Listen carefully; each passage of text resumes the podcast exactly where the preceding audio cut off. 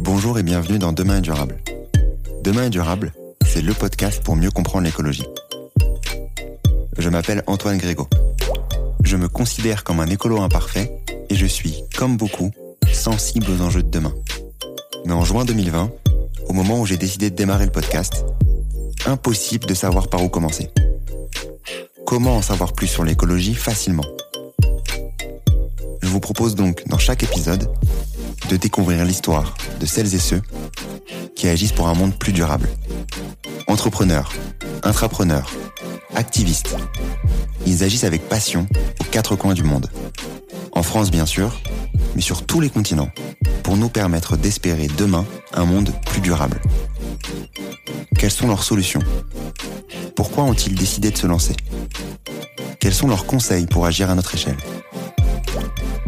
Écouter, lire ou s'éduquer sur ces enjeux, c'est déjà agir pour un monde plus durable, car il nous permet d'en parler avec conviction autour de nous. C'est ce que j'espère vous apporter lors de chaque épisode. Si vous souhaitez soutenir ce mouvement, et si vous aimez le podcast ou l'épisode du jour, n'hésitez pas à taguer Demain est durable sur LinkedIn ou sur Instagram, ou à me laisser un commentaire sur votre plateforme d'écoute préférée. Aujourd'hui, j'ai le plaisir d'accueillir Valérie Pommier, directrice de l'association Résilience Montagne. Alors moins, moins de glaciers, moins de neige, ce sont des torrents, des rivières et des lacs qui s'assèchent par exemple. Euh, c'est aussi une faune qui s'appauvrit, des arbres qui meurent, euh, qui ne correspondent plus euh, à, ce qu'ils ont ils ont eu pour pour vivre. Hein. Aujourd'hui, il y a des, des, forêts entières qui sont euh, malades parce que euh, le réchauffement est trop brutal. Fermez les yeux et pensez à une montagne. Que voyez-vous? J'imagine de mon côté de la neige, du ski et un air pur. Pourtant, avec le dérèglement climatique, nous allons sûrement devoir changer d'imaginaire. Car le dérèglement climatique a un impact sur tous les environnements, et la montagne en fait, bien sûr, malheureusement partie. Dans l'épisode d'aujourd'hui, je vous propose donc de parler de l'impact du réchauffement climatique sur la montagne, et pour en parler, j'ai donc reçu Valérie Pommier, directrice de l'association Résilience Montagne. Valérie a pour ambition d'éveiller les consciences sur ce sujet. Alors, avec Valérie, nous avons longuement échangé. Quel impact a le réchauffement climatique sur la montagne? Est-ce que pratiquer le ski durablement est encore possible? Quel rôle a l'immobilier dans l'industrie des stations de montagne? Que devons-nous réinventer pour imaginer des stations plus responsables? Je ne vous en dis pas plus et laisse place à mon échange avec Valérie. Bonne écoute à tous. Aujourd'hui, dans le nouvel épisode de Demain est durable, j'ai le plaisir d'accueillir Valérie Pommier. Comment tu vas, Valérie? Bonjour, ça va bien, merci. Très content de t'accueillir aujourd'hui, de pouvoir échanger sur euh, sur toi déjà et euh, pouvoir échanger sur euh, l'ONG que tu as fondée il y a quelques années maintenant, à savoir Résilience Montagne. Mais je vais démarrer l'échange par la question de début de Demain est durable, à savoir qui est Valérie? Je, je, suis anécienne, j'ai 52 ans, j'ai trois enfants, j'ai euh, pas mal euh, bougé après mes études, avec des expériences euh, un petit peu à droite à gauche et à l'étranger. Et puis je suis revenue euh, à Annecy récemment. et voilà. Très bien, bon, on va aller plus en détail sur, sur ton parcours avant de parler de Résilience Montagne. Qu'est-ce que tu as fait avant de lancer Résilience Montagne? Qu'est-ce qui t'a donné envie euh, qui t'a incité, disons, à lancer cette ONG Ce qui m'a incité, c'est que ça fait depuis très longtemps, au fur et à mesure de mes expériences, j'ai euh, tenté de convaincre à l'intérieur des entreprises euh, que ce que je voyais ne, ne convenait pas. J'étais ce qu'on appelle en dissonance cognitive.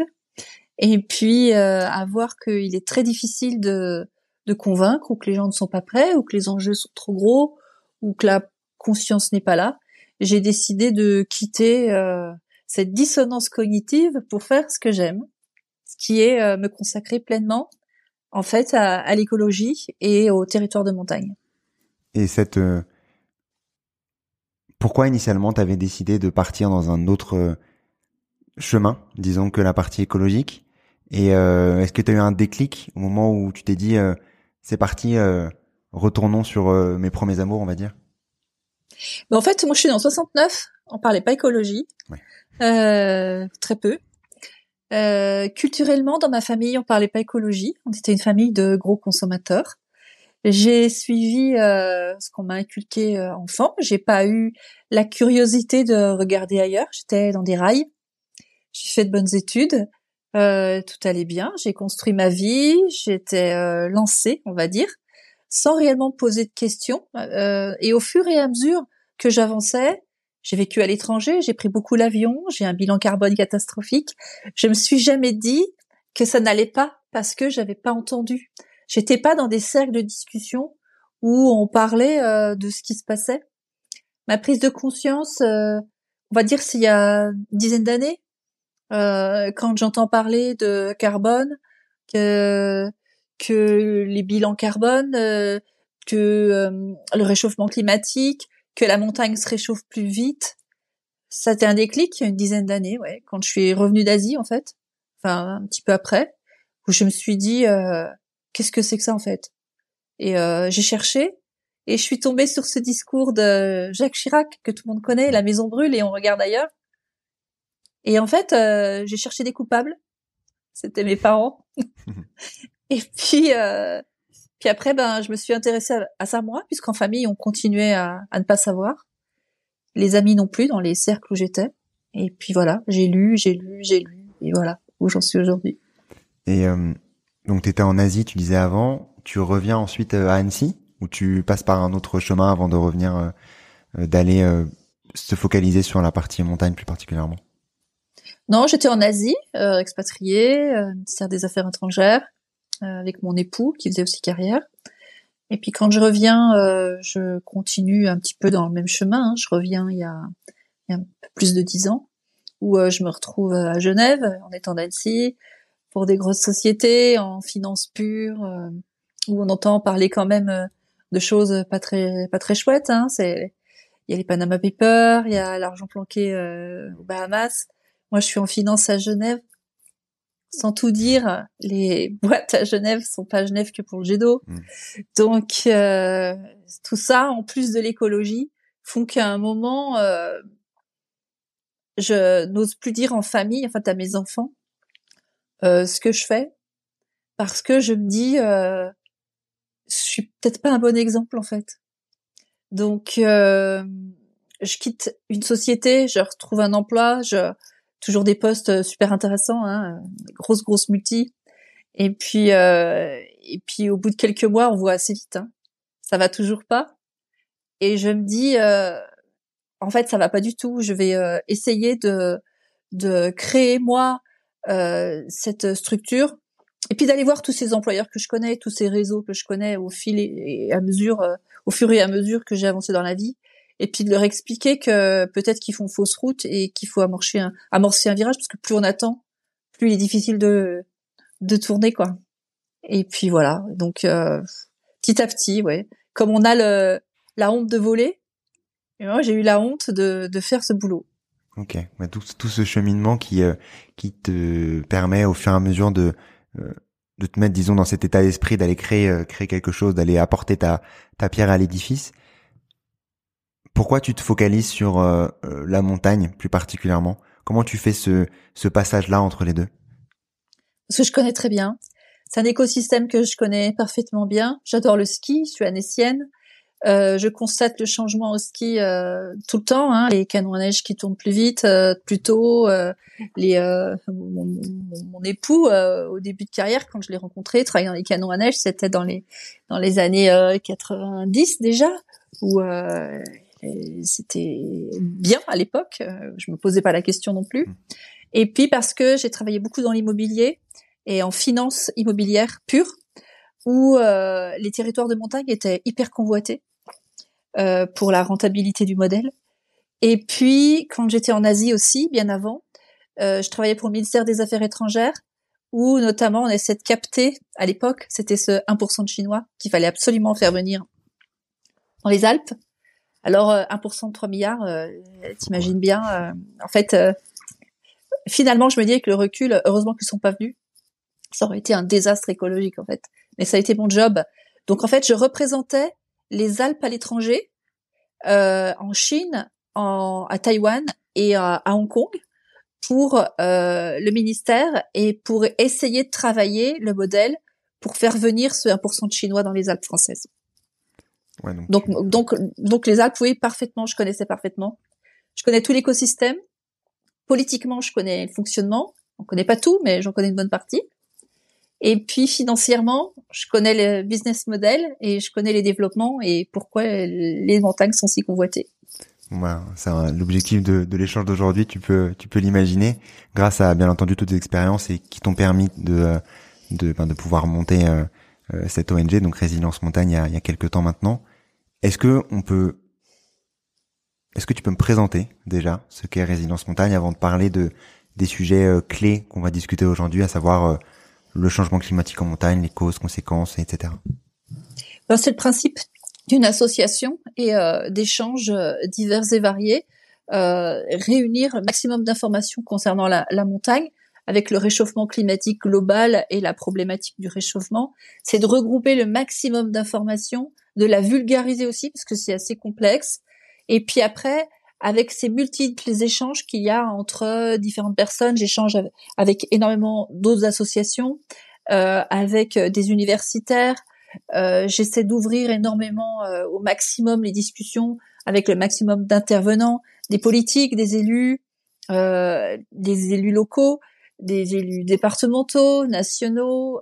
comme j'ai cette connexion ministère et je, je, connais un petit peu les, les codes je décode assez rapidement en fait euh, quelles sont les, les politiques euh, mises en place et j'essaie de comprendre la logique. Euh, et puis et puis surtout bah, les acteurs locaux qui, locaux qui sont les habitants. Donc l'idée c'est d'ouvrir des discussions avec tous ces gens qui qui qui sont pour ou contre les développements mais qui constatent du changement en montagne de regrouper de vulgariser l'information d'alerter quand il y a extrêmement quand il y a on va dire euh, des, des, dangers possibles sur euh, sur un développement euh, à venir. J'aide aussi des associations qui luttent sur le territoire.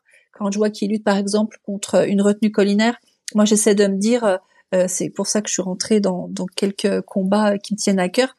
Quand j'ai appris ce qui se passait par exemple à Laclusa, je me suis dit je vais je vais aller les voir parce qu'ils sont extrêmement courageux, mais je vais aussi leur expliquer ce qu'il y a au-dessus. Ils vont pas juste se battre contre une retenue collinaire, euh, ils vont se battre contre le modèle du tout ski, euh, contre la folie immobilière, euh, de la promotion immobilière qui tire un peu tout ça, contre une stratégie d'élus locaux, départementaux ou régionaux qui sont dans une logique purement de développement sans, sans tenir compte des, des impératifs des, des, des locaux. Donc j'ai mis le doigt dedans. Et puis là, j'aide d'autres associations aussi euh, qui sont en lutte hein, réellement. Et puis après, l'idée c'est de pas être contre tout parce que sinon on n'avance pas. C'est quand on est contre un projet, quels sont les changements possibles en fait? Euh, Est-ce qu'il y a des solutions? Euh, Qu'est-ce qu'on peut imaginer pour euh, les stations de demain? Sachant qu'en station de basse altitude ou moyenne altitude ou haute altitude, les, les changements à opérer ne sont pas les mêmes. Donc voilà. On, va parler de, on va parler de tous ces sujets-là comme tu peux, comme tu peux l'imaginer. Donc on va démarrer par, si tu veux bien, est-ce que tu peux nous nous parler des euh, des conséquences du changement climatique spécifiquement sur la montagne? On, peut l'imaginer et, et, avoir quelques idées au vu de au vu de ce qu'on imagine avec euh, je sais pas les banquises ou autres. Mais est-ce que tu peux nous parler un peu de tout ça? Et de comprendre plus précisément quand on parle du sujet de la montagne, quelles sont les conséquences du, du dérèglement. Euh, le, le, le, les conséquences du, du, bouleversement en montagne sont terribles parce que déjà en montagne le, réchauffement climatique est deux fois plus rapide que sur le reste du territoire. Euh, parce que c'est d'un point de vue géologique euh, c'est comme ça en fait on, les pierres euh, on va dire toute la roche euh, capte plus la chaleur ou tout un tas de, de, phénomènes systémiques en fait qui font que les Alpes on va dire et les montagnes en général se réchauffent deux fois plus vite. Eh bien oui, quand les quand les glaciers fondent, euh, très schématiquement, on a moins d'eau en bas. Euh, l'eau, euh, l'eau qu'on boit, la moitié de la population dépend euh, de l'eau de montagne. En fait, la moitié de la population mondiale euh, dépend de l'eau qui vient des montagnes. Alors moins moins de glaciers, moins de neige, ce sont des torrents, des rivières et des lacs qui s'assèchent, par exemple.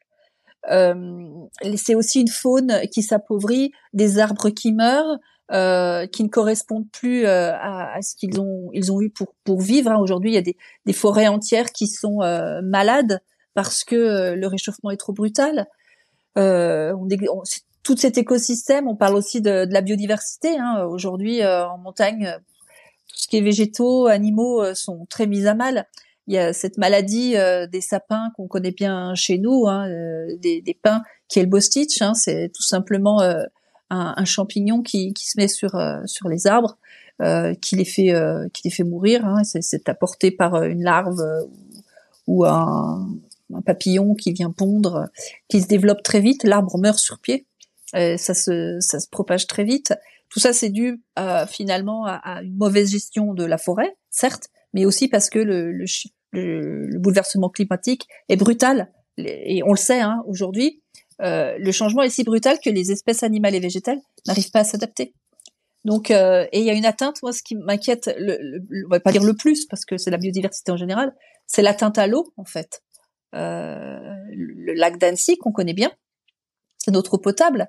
Donc, euh, avec le réchauffement, euh, il s'asphyxie, par exemple. Euh, quand euh, le lac d'Annecy s'asphyxie, euh, qu'est-ce qu'il advient l'eau potable à moyen terme, sachant que en haut, ben, on a moins de, on a moins de neige, moins de glaciers, et donc l'eau est moins renouvelée.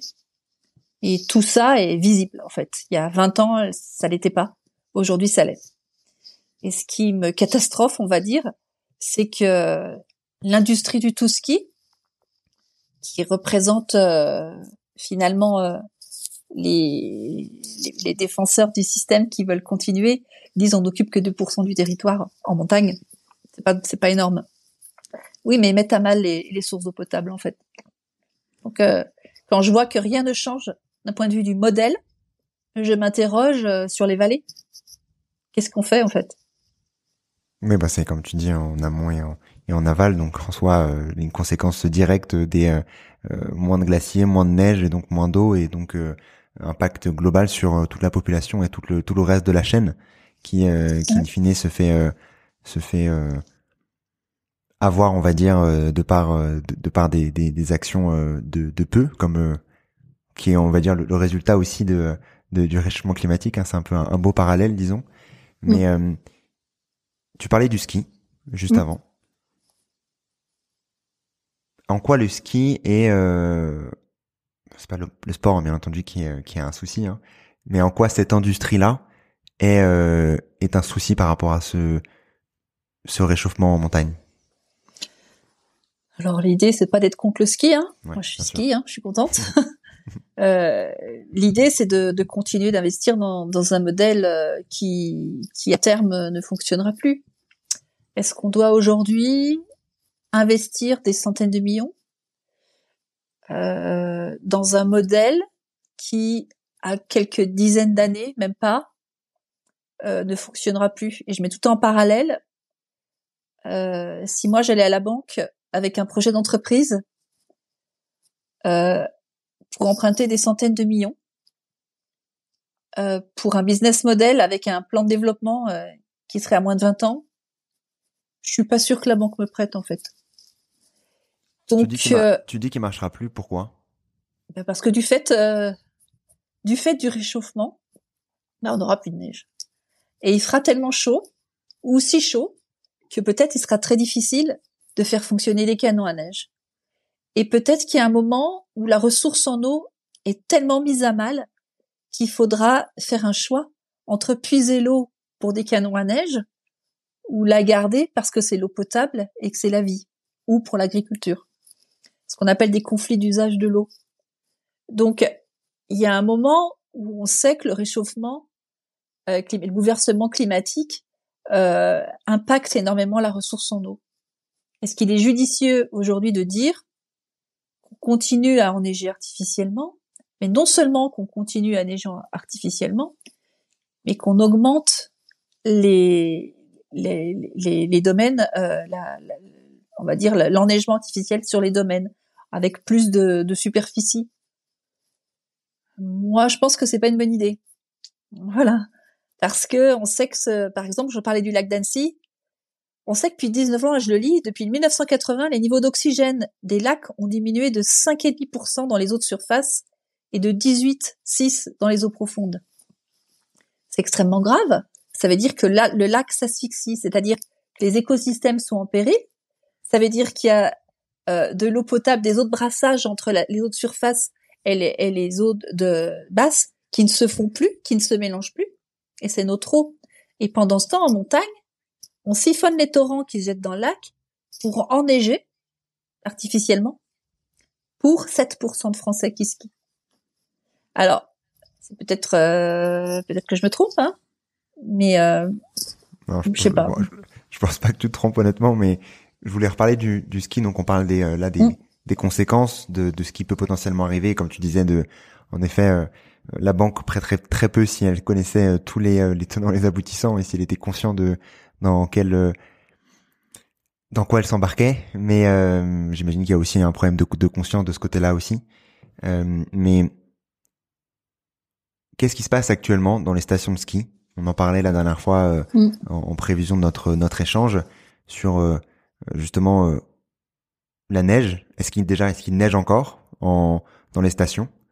Moi, je voilà, je suis pas un grand montagnard, même si j'ai j'ai fait j'ai fait du ski de temps en temps. est-ce qu'il neige encore en station? Et à quel point la neige artificielle, les canons à neige est développée dans les moments où on doit skier, donc pendant la saison de ski? Oui, il neige encore, heureusement. Après, euh, je suis bien content quand il neige. La neige va pas s'arrêter tout de suite. Donc, euh, moi, ce que, quand je parle à des élus, j'ai envie, je leur dis, et j'ai toujours envie de, de, le dire, quand on me dit t'es contre le ski, non, mais skions quand il neige, en fait. Ou alors, effectivement, il y a, y a, des équipements qui existent. On va dire un peu plus de 30% des domaines skiables français sont équipés de canons à neige. Bon, bah, ils existent, ok, euh, va falloir les rentabiliser, euh, allez-y, quoi. Mais est-ce qu'il est judicieux aujourd'hui de dire, qu'on doit enneiger les, les domaines skiables français dans leur globalité à hauteur de 70%. C'est le plan en fait. Parce que la Suisse et l'Autriche et l'Italie sont enneigés à 70% les domaines. Alors, est-ce qu'il est judicieux de le faire maintenant? Je pense pas. Alors, on est, euh, faut beaucoup d'eau. Hein. Déjà actuellement, pour enneiger artificiellement les domaines skiables français à hauteur d'un peu plus de 30%, on estime qu'il faut 28 millions de mètres cubes d'eau annuellement. C'est énorme. Je crois que c'est plus que la ville de Grenoble, je crois, un truc comme ça. Donc en fait, euh, il neige. Euh, il y a des canons dans certaines stations. Euh, on utilise l'existant. Il est clair, ça existe. On est content. Mais est-ce qu'on doit continuer à investir dans le modèle, sachant que on est obligé aujourd'hui d'avoir de la neige à canon sur la plupart des domaines skiables, même en haut, euh, pour avoir, on va dire, euh, le spectre euh, de est de Noël à quasiment Pâques, en fait. les canons tournent en général en novembre pour faire un maximum de neige pour la saison, mais surtout pour garantir l'enneigement de début de saison. Euh, alors, il est clair qu'aujourd'hui, quand les, les, skieurs arrivent, quand les touristes arrivent à Noël, il y a, y a tout, il y a de la neige, euh, principalement de la neige à canon. Et euh, du coup, le touriste ne se rend pas compte que peut-être il n'y a pas de neige en fait, réellement. Et je pense que euh, l'offre, en fait, il y a un problème d'offre et de demande en fait. La demande ne sait pas ce que propose l'offre. Je suis persuadée qu'il ne faut pas conforter l'offre en fait, et que la demande s'adaptera. Je suis persuadée que les gens aimeront la montagne à Noël s'ils viennent et qu'il n'y a pas de qu'il n'y a pas de neige ou moins de neige voilà. Euh, j'ai pas très envie de dire à mes enfants que on continue un modèle où, euh, alors que j'étais consciente, le plan est de euh, d'enneiger artificiellement les, les domaines skiables de France à hauteur de 70%. Bof quoi. Tu parlais tout à l'heure de l'Italie, de euh, la Suisse, de l'Autriche, etc., qui avaient également cette volonté. Euh, eux de leur côté, est-ce que tu as as des notions de ce qui se passe? Enfin, c'est pareil, c'est les mêmes sujets, à savoir euh, pareil la neige artificielle à gogo. Comment ça se passe? Oui, oui. Ils sont enneigés à, hauteur entre 70 et 90% selon les pays. Euh, quand on va en Italie, euh, c'est culturel. Hein. D'ailleurs, le, leader mondial de l'enneigement artificiel, c'est Technoalpin, c'est un Italien. Euh, je pense que les gens savent, hein, il n'y a pas de problème, mais euh, l'économie du ski est telle qu'ils peuvent pas s'en passer. Et puis en Autriche et en Suisse, c'est pas la France hein, le premier pays en termes de journées skieurs. Hein. Les, les, autres pays, je crois que c'est les États-Unis en premier, puis ensuite ça doit être l'Autriche ou la Suisse. Euh, on sait, hein, et culturellement, ce sont des pays alpins, alpins. on en neige à gogo. Euh, ça fait longtemps qu'il y a des, des, soucis de conflit d'usage, euh, de puiser l'eau euh, à droite à gauche. Mais bon, c'est là, quoi. À la limite, je me dis, s'ils l'ont fait il y a, il y a 30 ans, peut-être que la conscience était moindre. Aujourd'hui, avec ce qu'on sait du bouleversement climatique, en France, est-ce qu'on doit dire on copie ces pays pour un souci de, compétitivité hein, Parce que l'idée, c'est de rester compétitif avec ces pays-là. C'est moyen. Tu parlais de juste avant euh, de euh, de tes actions, de d'aller voir les élus, etc. Est-ce que l'administration publique, tout, toute la chaîne de valeur, est-ce qu'il est-ce qu'ils sont conscients déjà de tout ça? Parce qu'on parle beaucoup, euh, voilà, on est sur un podcast d'écologie, les gens qui écoutent souhaitent en savoir plus sur l'écologie, mais on est malheureusement une niche. Est-ce que l'administration est consciente de ça? Oui, oui, l'administration est consciente. Euh, ils savent, hein, euh, ils savent bien que aujourd'hui euh, il y a le bouleversement climatique, la neige va se raréfier, que l'ISO 0 degré monte, monte, monte, il fait 0 degré de plus en plus haut. Sauf qu'ils cherchent des palliatifs à ça. On est dans une espèce de, de, course en avant où on cherche une solution en technologie, en fait. Donc, euh, ce que j'appelle ce techno-solutionnisme, on est en plein dedans, en fait. Hein. Les canons à neige sont de plus en plus performants siphonnent, euh, consomment de moins en moins d'eau, sont de moins en moins énergivores, euh, même si euh, ça reste énorme. eux veulent bien penser que ça va sauver les saisons. je disais encore ce matin un article que on va encore pouvoir enneiger 30 ans quoi artificiellement à toute altitude. Donc je sais pas. Par contre ils savent hein, mais ils sont ils sont tiraillés entre le côté économique et la raison et pour le moment, c'est l'économie qui prime en fait. Et sur euh, sur cette partie économique, quelle solution pour euh, justement des euh, un substitut à à la classique disons saison de ski pendant la période novembre novembre Pâques comme tu disais. Substitut d'activité? Ouais, tout à fait. Bah y a pas si on parle en termes de de garder la même manne d'argent, il euh, n'y a pas. Euh, si on si on parle de de garde de, de substitut d'activité euh, au sens propre, il y a il y a la montagne, euh, sauf que le, contemplatif euh, n'est pas rentable. Donc, euh, quand on dit que l'argent, que la manne économique du ski, c'est entre 5 et 9 milliards d'euros par an, euh, si les élus cherchent euh, la même manne d'argent euh, avec une autre activité, ben ils vont pas trouver parce qu'il y aura pas. Donc ils aiment à dire les élus et c'est vrai hein, les domaines skiables de France, c'est vrai. Hein, c'est grosso modo les chiffres se recoupent à peu près pour un euro dépensé en forfait. On estime une retombée entre 5 à 7 euros. J'ai vu 4 récemment, mais on va dire entre 4 et 7 euros en station. C'est énorme. Il y a, on estime à 55 millions de journées skieurs vendues en forfait. On imagine la manne derrière. Mais dans l'activité de remplacement, euh, d'un point de vue économique, n'existe pas. Alors c'est là qu'on parle sobriété aux élus, et c'est là que ça pêche. Effectivement, quand on dit comment ça passe, comment est-ce qu'il accueille ça Non, non, c'est pas, pas accueilli du tout. Euh, il y a des stations de, de moyenne altitude euh, ont des plans euh, d'enneigement artificiel pour garder cette manne sur encore au moins 30 ans.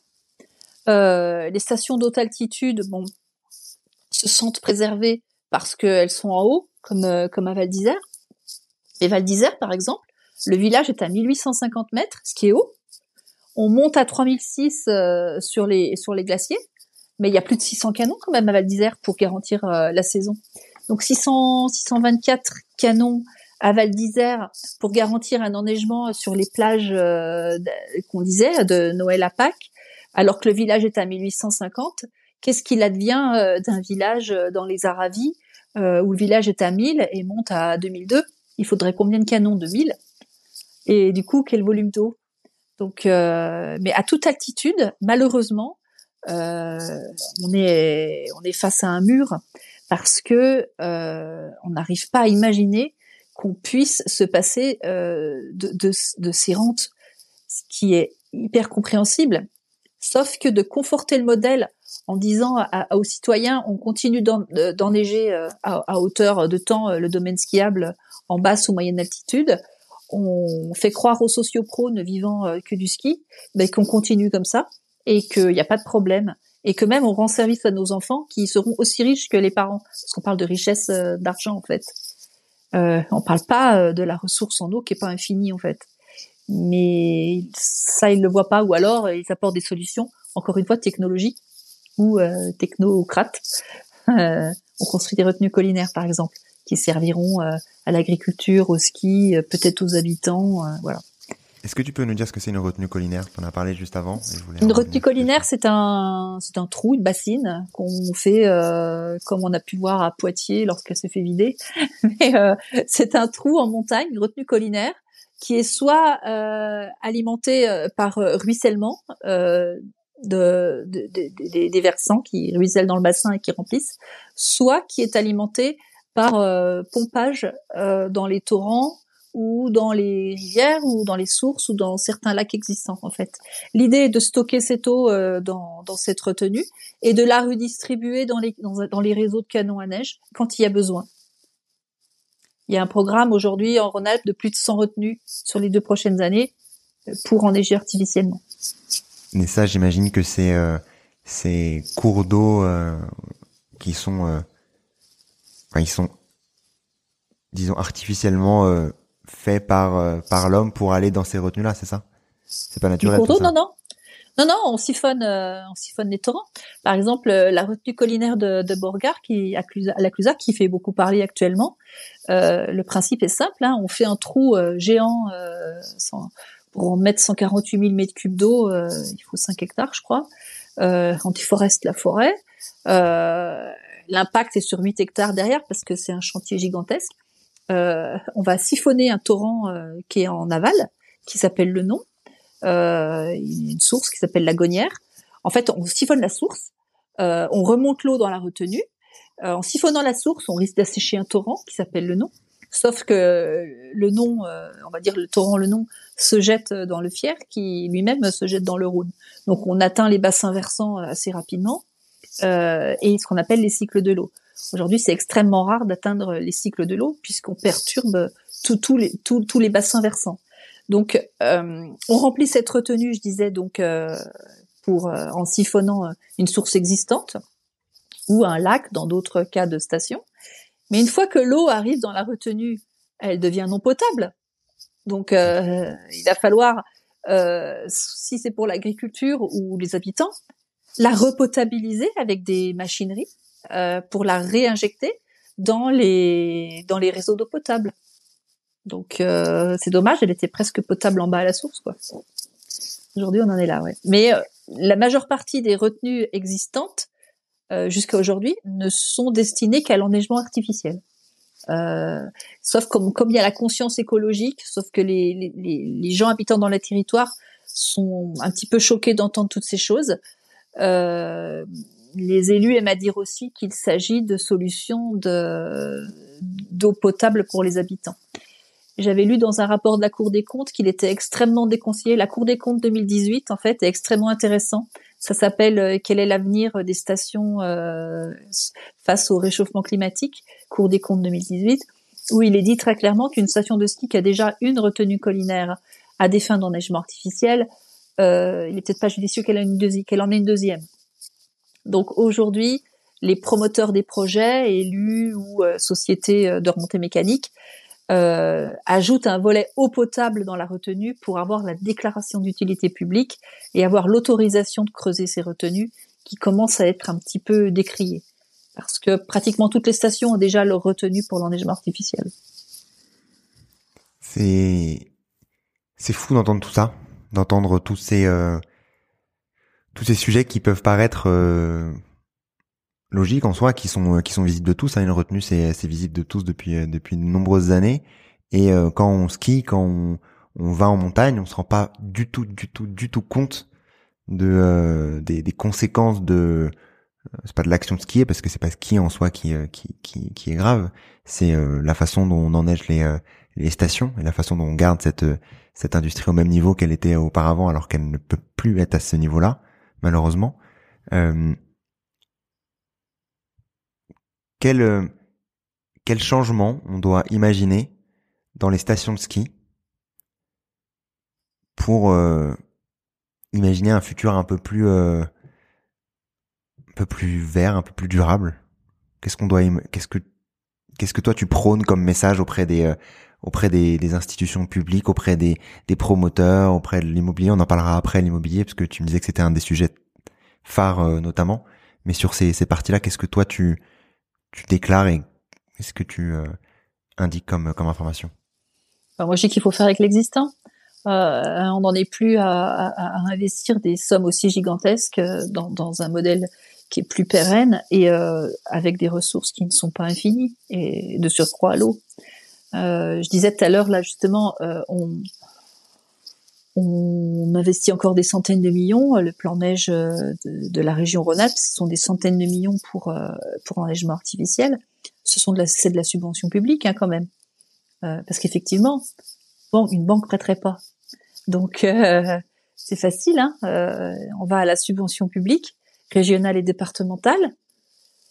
ça fait mal à ma montagne hein, quand même que derrière, ce sont des sociétés privées hein, qui exploitent euh, les domaines avec de la subvention publique. Alors oui, il y a une certaine économie de ruissellement parce que euh, parce que euh, la, la, richesse que produit le tourisme en montagne, on va dire, il y a des sociétés qui vivent du ski. Est-ce qu'Annecy, Annecy peut-être à part parce qu'il y y a le frontal, il y a la frontière à côté avec Genève, mais il y a des, des territoires effectivement qui, qui bénéficient de ces, ces ruissellements, on va dire, de l'économie et qui bénéficient de la richesse.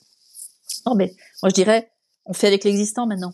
On n'en est plus à se dire, on, on continue à, à, mettre des canons partout, à, à, construire de la retenue partout, à siphonner euh, le cycle de l'eau. Et puis, euh, et puis on est content parce qu'on s'enrichit par ruissellement. Dire la vraie richesse, elle est, elle est là, quoi. elle est gratuite. Mais encore une fois, euh, j'ai toujours hein, le contemplatif, euh, ça rapporte rien malheureusement. Donc euh, malheureusement parce que finalement, on a l'impression que bientôt va falloir payer pour aller à la montagne. On éduque les gens, on éduque les enfants, on retourne en forêt, on, les écoles de la forêt telles qu'on les, qu'on les voit dans les pays nordiques. Euh, formidable. Hein alors, on comprend la nature quand on la voit. Hein. On a organisé avec des associations euh, de la Clusa des sorties, on va dire euh, environnementales, pour comprendre euh, les cycles de l'eau, avec un, un, ornithologue de la LPO euh, quand un groupe de personnes se promènent avec euh, l'ornithologue dans le bois qui devrait être abattu euh, à l'endroit de la retenue collinaire prévue, et, qu'il explique les oiseaux et les bourgeons qui servent à nourrir tels oiseaux à ce moment-là, et les chauves-souris rares, eh on comprend pourquoi cet espace de biodiversité doit être préservé en fait, parce qu'on en fait partie. Donc tant, tant qu'on n'est pas reconnecté à la nature, je dirais, on pourra pas comprendre. Et c'est hyper dommage. Et ça commence par l'éducation tout petit.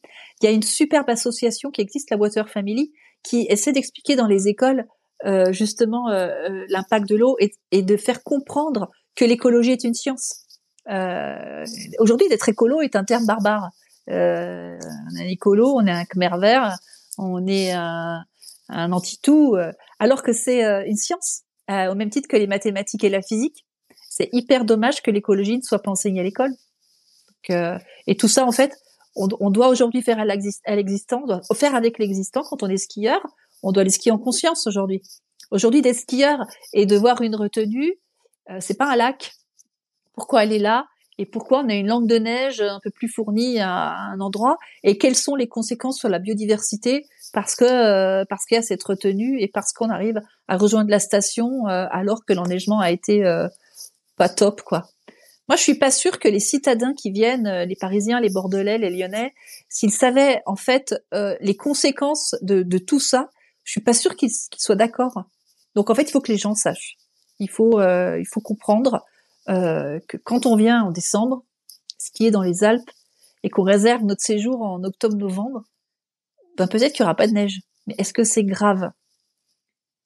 Pour la station, peut-être? C'est pour ça qu'elle doit mettre en place de, on va pas dire des activités de remplacement, mais euh, mais de la reconnexion à la nature. Aujourd'hui, d'aller se balader sur des sentiers de randonnée et puis euh, d'expliquer aux gens euh, quelles sont euh, les roches et quelle est la géomorphologie et l'eau et les cycles de l'eau. Euh, ça peut faire partie des thèmes, euh, l'agropastoralisme aussi, c'est formidable. Hein, L'artisanat qui, qui, est pratiquement plus existant en station, peut-être qu'il est temps de le faire remonter. Mais je comprends que les territoires de montagne n'aient pas envie de repartir dans leur vie d'avant. Oui, bah ça c'est euh, c'est une autre une autre économie à développer et c'est euh, et toutes les toutes les voilà tout le tout le travail qu'il y a derrière et alors qu'il y a la facilité entre guillemets de rejouer sur ce qui a été fait sur euh, les les dizaines dernières années de bah, voilà de de comme tu dis d'enneiger que ça soit des, des stations de, de basse moyenne ou, haute altitude avant de parler à la partie immobilière vu que tu parlais de la partie ski et de notamment Noël novembre etc est-ce qu'il y a des des périodes où euh, les personnes qui nous, pour les personnes qui nous écouteraient, où c'est mieux entre guillemets de partir, moins euh, écologiquement euh, désastreux, disons, de partir? Et est-ce qu'il y a des stations qui sont plus avancées que d'autres sur ces schémas-là ou pas? Bah. Après, on dit que le, le, gros de la pollution, alors on a beaucoup parlé d'enneigement artificiel, mais le gros de la pollution pour les territoires de montagne, c'est la mobilité. Euh, je sais plus les pourcentages euh, en tête, mais c'est ce c'est ce qu'il y a de pire euh, d'un point de vue euh, pollution dans les vallées. Euh, c'est ces millions, ces milliers, de, ces milliers de personnes qui arrivent en même temps et qui repartent en même temps. Annecy, deuxième ville polluée de France à un moment. c'est dommage parce que la carte postale est jolie, quoi, mais du coup elle est truquée. Hyper dommage, hein, mais ce qui ce qui met dedans, on va dire, c'est la mobilité. Beaucoup de chauffage aussi, hein, le chauffage au bois est hyper polluant. Euh, après, euh, qu'est-ce qu'il faudrait pour qu'une station euh, devienne, euh, on va dire, soutenable? On va dire comme en Suisse, sauf que le modèle n'existe pas et qu'il est trop tard pour le faire. Il faudrait que le train arrive dans la station. Donc on parle de projet rail. Et puis ensuite, qu'est-ce qui pollue en station? Le, le, chauffage. Euh, faudrait, faudrait rénover énergétiquement tous les vieux bâtiments. Sauf qu'il n'y a pas de politique en cours actuellement. Euh, tout ça, on, on, le voit pas. Et puis, il faudrait effectivement stopper les investissements, euh, on va dire, de, de, de, neige à tout prix. On fait avec l'existant. Et puis, si on parle d'un point de vue territoire, qui est un petit territoire, hein, une station de montagne, euh, réduire le damage, parce que à l'échelle du territoire d'une station, tout ce qui est euh, dameuse, euh, effectivement, euh, pollue énormément. Sauf que les dameuses contribuent à garder le manteau neigeux bien stable et très longtemps plus on travaille la neige, plus elle est dure, plus euh, plus on la garde et plus euh, on peut faire encore mieux tourner les canons puisque cette neige à canon est bien retravaillée par les dameuses. Donc euh, il y a que quatre leviers en station. C'est la, mobilité, la rénovation énergétique et le chauffage. On va dire moins damer et puis plus construire. Hein. C'est clair. Donc là, c'est ces quatre. Mais mais on n'a pas de politique de rail encore jusqu'en station. Hein, et on n'en aura pas. Hein. Là, on parle d'ascenseur valéen, par exemple. Euh, c'est la grande mode là, c'est le, le, nouveau euh, fashion euh, fashion week euh, de la de la de la benne qui monte depuis la vallée euh, jusqu'en haut des jusqu'en haut des stations. Ok, mais sans être lié au rail, ces ascenseurs valéens ne serviront à rien. Il y a un excellent une excellente analyse de Eric Adankiewicz, qui est un universitaire de Grenoble qui travaille les modèles depuis longtemps où euh, il écrit et il analyse très bien pourquoi un ascenseur valéen non relié au rail ne fonctionne pas. Ben parce que déjà, euh, il faudrait des parkings de plusieurs milliers de places. Alors euh, sur le territoire, je voudrais bien voir où on met plusieurs milliers de places de parking, impossible. Et puis parce qu'on déplace finalement ces milliers de véhicules de quelques kilomètres à droite à gauche. Et quand on arrive en montagne, par exemple à La Plagne, quand un ascenseur valien arrive à La Plagne, alors que La Plagne, c'est une station multisite avec 67 000 lits. on fait arriver où l'ascenseur valéen Sur quel site réellement? Et ensuite, on met quelle connexion pour les gens qui arrivent? Et 24 heures sur 24 ou pas? Parce que quand les gens arrivent en station, c'est à toute heure en fait. Comment on fait? Ce système de navette en, station n'a jamais fonctionné pour relier intercites. Si à 18 heures on n'a plus de solution quand on est un touriste chargé de ses valises et de ses enfants et de ses skis euh, au milieu de nulle part euh, sans connexion, ben on prend la voiture en fait. Hein. Donc l'ascenseur valéen sans rail, dommage, mais ça ne fonctionnera pas. À moins qu'elle parte euh, de la gare. Moi, je disais pour Annecy, quand on entend parler d'un ascenseur valéen qui monterait sur n'importe quelle montagne autour d'Annecy, faudrait qu'elle parte de la gare d'Annecy. Est-ce que les Annéciens seraient d'accord d'avoir du fil au-dessus? Bah peut-être il faut raisonner l'écologie. Ce serait peut-être pas beau, mais d'un point de vue efficacité, ça fonctionne. Et la différence entre un ascenseur valéen et un téléphérique, c'est la même chose? Oui, c'est pareil. C'est du câble. C'est un peu plus moderne. c'est le, téléphérique 2.0. C'est parce qu'en fait, ils vendent de la mobilité. Donc en fait, ascenseur valéen, on emmène euh, des centaines de personnes de bas en haut euh, et et ça, et ça, et ça rentre dans le cadre de la mobilité et pas euh, et pas un rapport de, de vente du forfait pour mmh. skier. C'est vraiment un, on va dire un mode de transport. Ok. Et euh, euh, juste avant, je te posais, je te posais la question euh, sur sur les, actions qui pouvaient, enfin les actions, mais les décisions de on va dire de consommation, parce qu'on reste aussi malheureusement dans dans ce dans ce sujet-là de, de consommation quand on est quand on souhaite aller dans des dans des stations de ski. Donc tu nous parlais de de quatre leviers différents. Est-ce qu'il y a des des périodes à privilégier plus que d'autres pour aller en station si on veut bien entendu profiter de la neige, hein, parce que si on peut y aller également en été, et, c'est tout aussi beau. Mais euh, mais si on souhaite du coup euh, rester dans la thématique euh, neige, etc. Est-ce qu'il y a des T'as rien de me répondre non, hein. mais c'est juste voilà savoir s'il y a des, des, des, choses à faire plus conscientes que que d'autres. Ben non. en fait malheureusement. Bah, après, je suis pas climatologue ni météorologue, et puis on voit que la météo est déréglée par le climat de toute façon.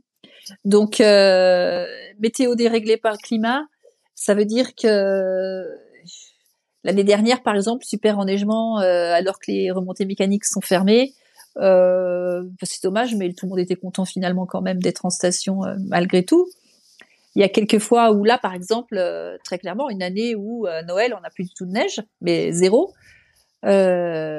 Les stations des Aravis sont fermées depuis plusieurs semaines déjà, enfin sauf euh, le bout de la station de, de la Clusaz, sauf Balme.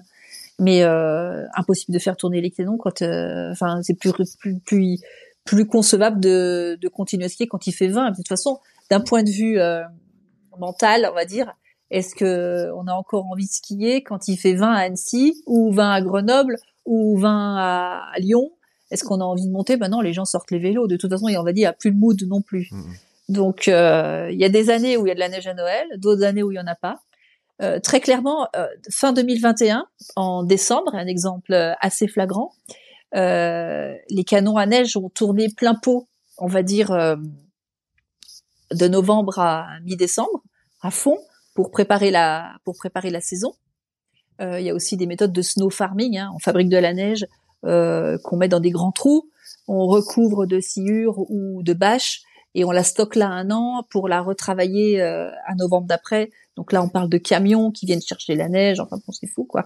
Donc on a enneigé euh, fin d'année dernière euh, à fond pour préparer les domaines skiables. Et puis au Magie, juste avant Noël, on a eu des tonnes de neige, mais vraiment beaucoup beaucoup de neige. Et si bien que, ben en fait, dommage quoi. Les canons à neige ont fonctionné pour rien. C'est hyper dommage, mais on peut pas prévoir. N'empêche qu'il les stations doivent absolument sécuriser l'enneigement pour Noël.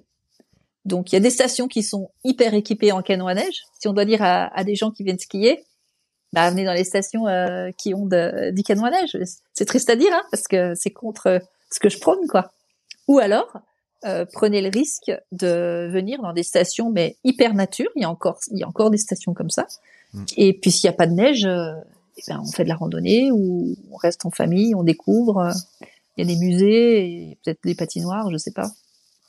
il n'y a pas de saison où on peut dire que c'est mieux qu'à un autre moment, quoi. Non, mais par rapport à justement cette partie euh, soutenable, euh, quand tu dis les stations euh, hyper nature. T'as des t'as des noms à donner, même si c'est pas une c'est pas une pub, mais c'est plus tu vois pour qu'est-ce qu'on doit chercher peut-être sur internet pour se retrouver avec des noms de stations qui sont plus soutenables que d'autres? Bah, je vais me faire taper dessus parce que il y a certains labels qui existent, mais je n'y crois pas du tout en fait. Donc, euh, mais après, euh, je, je, vais, je, vais, le dire ou pas, mais il y a des, labels, des labels euh, éco-responsables euh, verts euh, qui existent, comme on va dire, je crois que c'est les drapeaux bleus pour les pistes ou les ou les qui, qui font voir que les plages sont propres ou pas. Sauf que il y a certaines stations qui ont ce label et euh, et qu'on des et qu'on des, des, des, programmes de développement sur les dix prochaines années pharaoniques. Donc tant qu'on prend pas en compte euh, ce qui va se passer, c'est à un moment T, euh, la station a, a son label. Euh, c'est super, elle va le garder combien de temps déjà Parce que dans trois ans, elle est hors label, hein, vu vu les, les, les, on va dire les projets immobiliers, vu les projets d'enneigement, d'augmenter les, les, domaines en neige artificielle. Euh, j'y crois pas en fait à ces labels. Il y a une station qui a fait la démarche de d'arrêter d'investir aujourd'hui et de voir ce qui va se passer à quelques années. Elle est dans, dans Mont d'Or, hein, c'est la station du Mont d'Or. Euh, ils sont courageux parce que c'est quand même une, c'est Métabier en fait. Euh, Métabier a décidé de plus euh, investir dans, dans des nouveaux équipements. Donc euh, voir justement, à voir comment ils vont, comment ils vont euh, pouvoir s'en sortir d'un point de vue comptable. Et puis qu'est-ce qui va être mis en place pour euh, ces gens qui arrivent? Il y a des gens qui sont en recherche de ça. Donc, euh, je pense que c'est bien. Il y a des petites stations hein, qui qui continuent. Après, euh, il y a une petite station qui est au-dessus d'Annecy, s'appelle le Semnose. Il y a très peu de lits marchands. Il y a un domaine nordique sympa, mais je viens d'apprendre que, eh ben, elle sera plus aussi aussi nature puisqu'il y a un projet de développement. Donc, je sais pas, moi je dirais que toutes les stations sont concernées par les développements euh, hors sol. Donc j'arrive plus à croire où faut aller ou pas en fait. Ok, bon, faut être en gros, euh, ça veut dire réserver des 20 minutes des cannes de neige, quoi. Oui, non, mais après, c'est agréable hein, d'aller dans les stations villages, ça dépend ce qu'on cherche. Hein. Une station village euh, dans les Aravis, dans le Gifre, euh, dans le Beaufortin, on a une vraie vie de village finalement qui vit toute l'année. on n'est pas dans un dans un centre fabriqué de neige ce sont pas les mêmes skieurs euh, qui, qui recherchent euh, ces stations de Valto et de Val d'Isère ou de toute façon de la à neige où c'est plus sportif, mais de toute façon c'est plus cher aussi.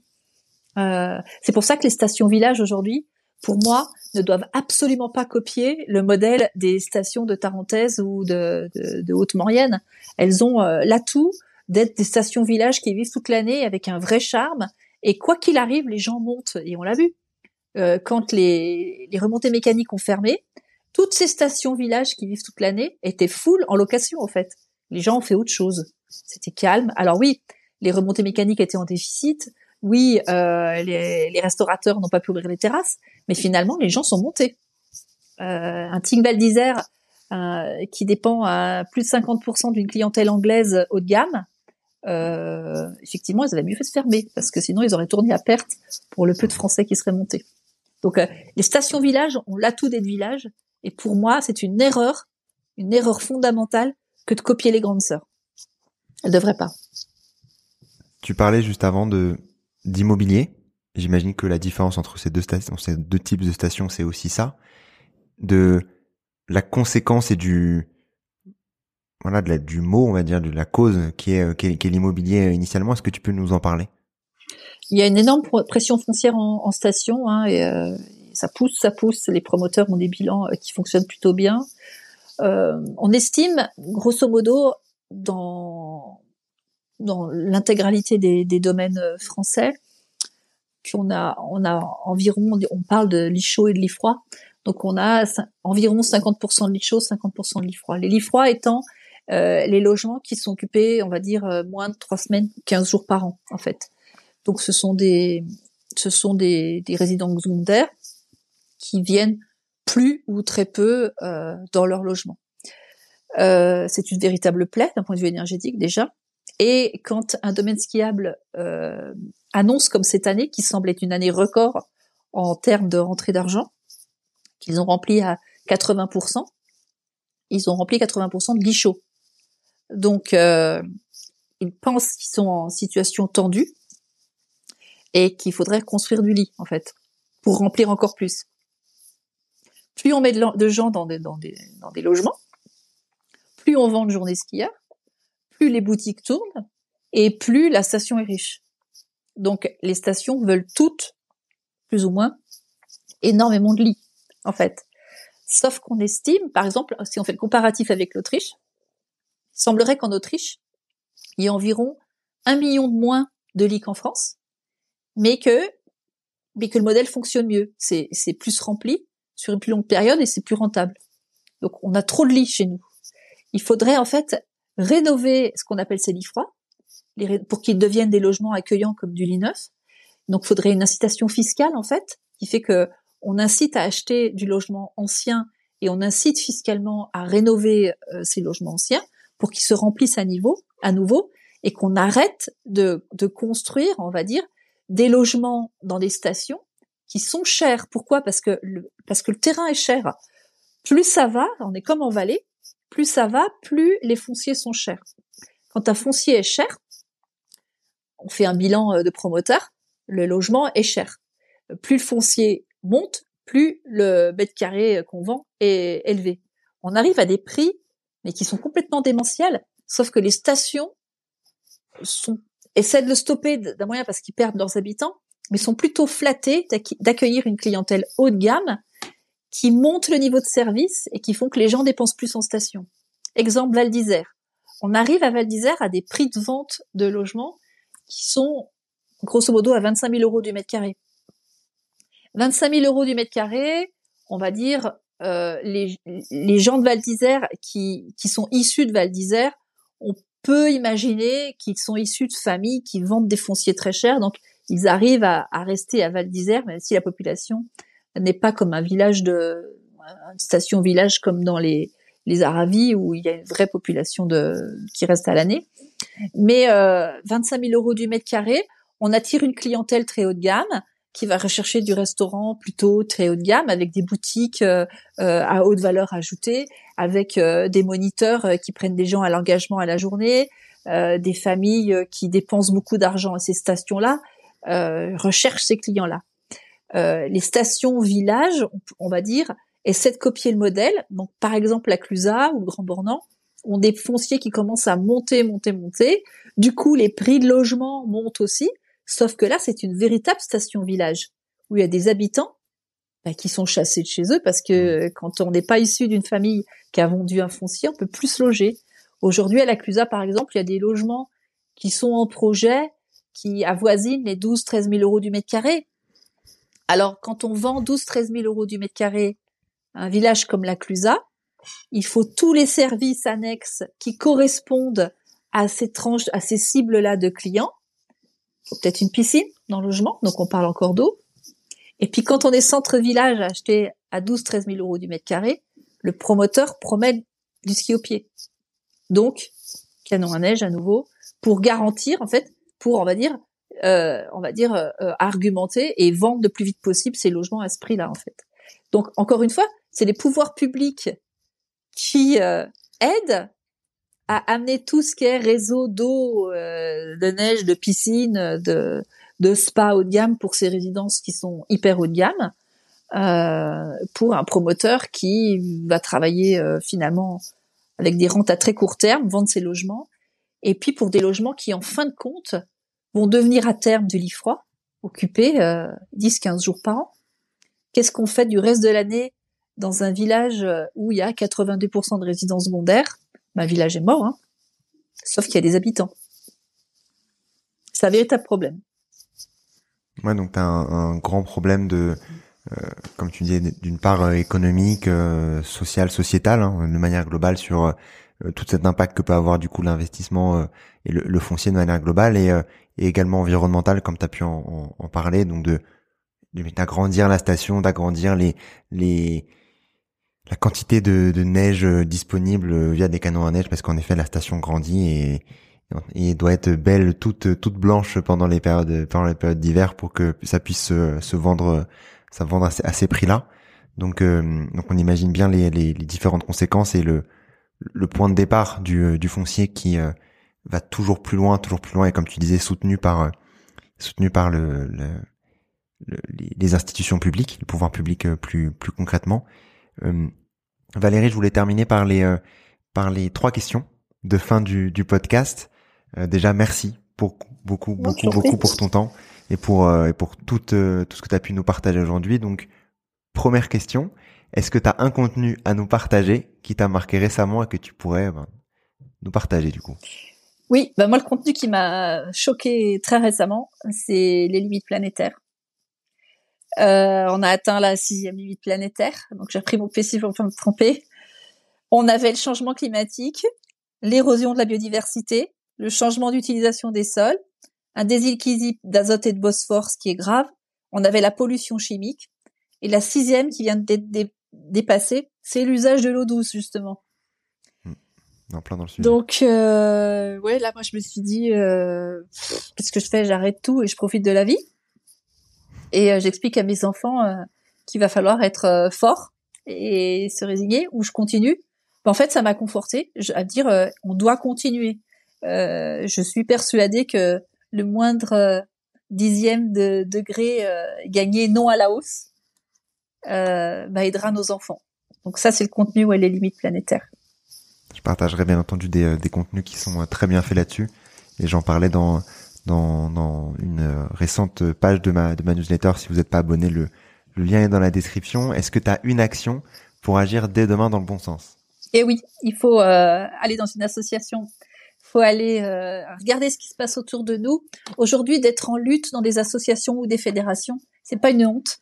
Je pense qu'aujourd'hui, les, les, acteurs locaux euh, sont tous outrés, mais on ne sait pas quoi faire.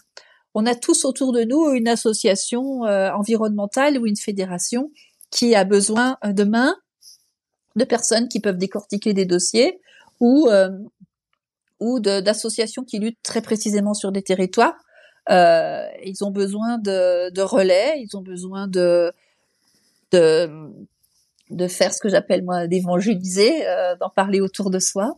Donc euh, tous autour de nous, à notre échelle, euh, quel assaut et quelle fédération et là, d'un point de vue environnemental, ça peut être pour des enfants, ça peut être juste ramasser des déchets, c'est déjà bien. Euh, et puis, et puis s'y intéresser, puis aller en famille et puis parler, euh, se reconnecter à la nature avec ça en fait. Quelles sont les conséquences et pourquoi ces assos se battent? Elles ont toutes une bonne idée et ce sont pas juste des écolos qui embêtent les autres. C'est pour le bien commun en fait. Et enfin, un ou une invitée que tu recommanderais dans le podcast euh, J'échange pas mal avec euh, Isabelle Andorin-Trider, qui est une géographe urbaniste et qui euh, parle de tout ce qui est justement la problématique de l'urbanisme et de l'étalement urbain et du coup des conséquences quand on étale euh, l'urbain et ben des conséquences sur la mobilité et les ressources et qu'est-ce qu'il faut faire. Isabelle est super, elle est euh, hyper didactique, enfin les choses sont simples, sont limpides et elle explique d'un point de vue urbanisme comment on peut agir. Très bien, moi je je suis très partant pour le contact et en tout cas merci beaucoup pour euh, pour ces recommandations. Si on souhaite euh, te suivre, euh, te discuter avec toi, suivre Résilience Montagne, quelle est la, la meilleure manière de le faire? Bah, Je publie beaucoup sur LinkedIn. Euh, j'aime beaucoup ce réseau social. J'aime beaucoup parce que parce que ça touche beaucoup de monde. Euh, c'est pas la même population que Facebook, mais euh, beaucoup plus axé pro. Donc LinkedIn. Et puis j'ai un site résiliencemontagne.org qui est moins mis à jour que LinkedIn. voilà. Ce qui est sur LinkedIn, ce qui est intéressant, c'est l'interaction qu'il peut y avoir avec euh, des autres personnes. Et j'imagine qu'on n'est pas entre convaincus. Euh, L'idée, c'est pas de faire de l'entre-soi, c'est d'ouvrir en fait un maximum à des gens. Donc, euh, ouais, LinkedIn et puis euh, le site, mais beaucoup plus LinkedIn. Et puis venez, il faut il faut venir sur LinkedIn discuter avec tous les gens qui s'intéressent à ces problématiques-là qui sont pas des empêcheurs de en rond. Juste, il faut que les gens sachent en fait. Exactement. Je vous conseille euh, vivement de suivre Valérie sur euh, sur euh, LinkedIn notamment. C'est là où je l'ai où je l'ai découverte et et de partager son profil aux personnes qui seraient friands de la montagne, ce qui est là pour la plupart des, des personnes également friands du ski. Bref, En tout cas, merci beaucoup, beaucoup Valérie pour ton temps aujourd'hui et à très bientôt. Merci Antoine, c'est très gentil, hein. merci. Bonne suite, à bientôt. Merci d'avoir écouté cet épisode et bravo d'être arrivé jusque-là. J'espère que l'épisode t'a plu. Si c'est le cas, n'hésite pas à en parler autour de toi et à le partager ou à mettre 5 étoiles au podcast sur ta plateforme d'écoute préférée. C'est ce qui pourrait permettre à d'autres de mieux comprendre les enjeux écologiques, les solutions et d'accélérer le changement. À la semaine prochaine.